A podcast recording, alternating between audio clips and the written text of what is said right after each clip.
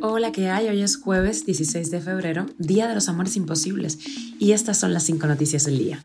Esto es Cuba a Diario, el podcast de Diario de Cuba con las últimas noticias para los que se van conectando. Díaz Canel ha destituido a la ministra presidenta del Banco Central de Cuba y ya hay nuevo presidente.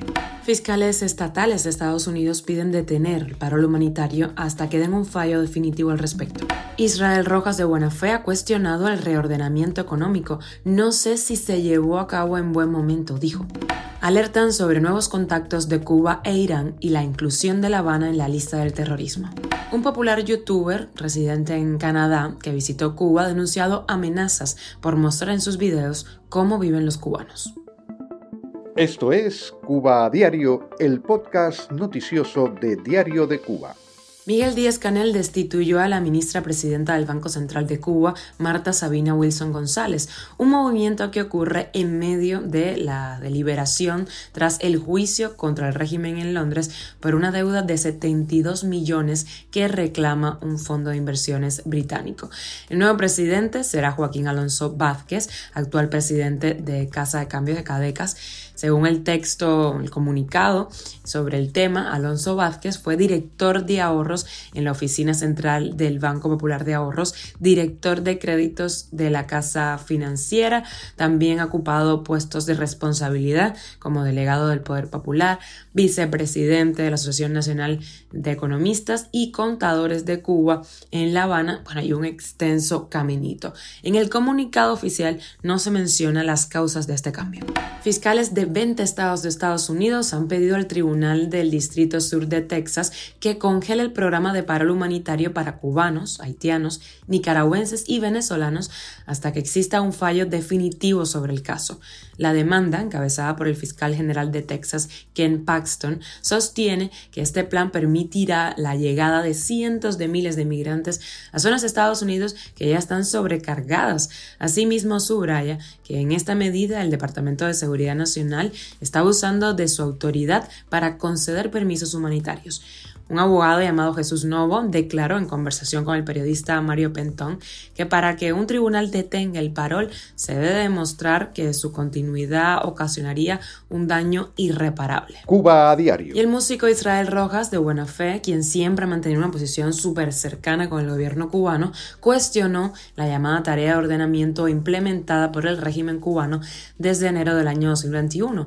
Indicó en una entrevista que esta medida agudizó la crisis económica en el país. Mientras hablaba sobre las dificultades para grabar su nuevo disco, el artista dijo que no sabe si ese plan se llevó a cabo en un buen momento. Dijo que también padeció las consecuencias de la oleada migratoria cuando varios de sus músicos decidieron abandonar la isla. Y el diario estadounidense Wall Street Journal alertó sobre recientes contactos del gobierno comunista de Cuba con el régimen de Teherán, justo cuando la isla busca ser eliminada de la lista negra de países que apoyan el terrorismo. Recordemos que La Habana recibió a inicios de este mes de febrero al ministro de Relaciones Exteriores de Irán. En el artículo se lee que el gobierno cubano no teme reunirse con quien le plazca porque ha logrado dominar la relación bilateral con Estados Unidos usando la ola migratoria, una crisis desatada por la dictadura cubana que ha llevado a más de 300.000 inmigrantes cubanos a establecerse en Estados Unidos. La Habana y Teherán son dictaduras aliadas con Rusia, China, Venezuela, Nicaragua y Bolivia. Ambos están en la lista estadounidense de estados patrocinadores del terrorismo junto con Siria y Corea del Norte. Cuba a diario. Y el youtuber colombiano residente en Canadá, Juan Díaz, conocido por su canal Planeta Juan, denunció que después de que publicara los videos que grabó durante un viaje a Cuba, ha recibido amenazas a través de sus redes sociales que le hacen temer regresar a la isla en un futuro. El recorrido desde Pinar del Río hasta Santiago de Cuba de este youtuber durante 17 días le costó varias amenazas por mostrar pues, sus videos sobre la aplastante inflación que sufren los cubanos, la escasez de productos de primera necesidad, el funcionamiento, por ejemplo, de la libreta de racionamiento, entrevistó a una joven de Santiago de Cuba que se prostituye en La Habana, retrató los apagones, estableció vínculos con youtubers cubanos que participaron también en sus videos, Visitó localidades como Viñales, Santa Clara, Santiago de Cuba, La Habana, entre otras. Él dice que se va a quedar con la duda sobre si estas amenazas se cumplirían o no porque no va a regresar a Cuba. Y de extra, el gobierno de Nicaragua declaró este miércoles traidores a la patria a 94 opositores y críticos, entre ellos los escritores Sergio Ramírez y Yoconda Belli, así como conocidos periodistas y defensores de los derechos humanos, a quienes les quitó la nacionalidad y ordenó sus bienes inmuebles en el país. Y se encienden las alarmas en Latinoamérica por el avance de la gripe aviar.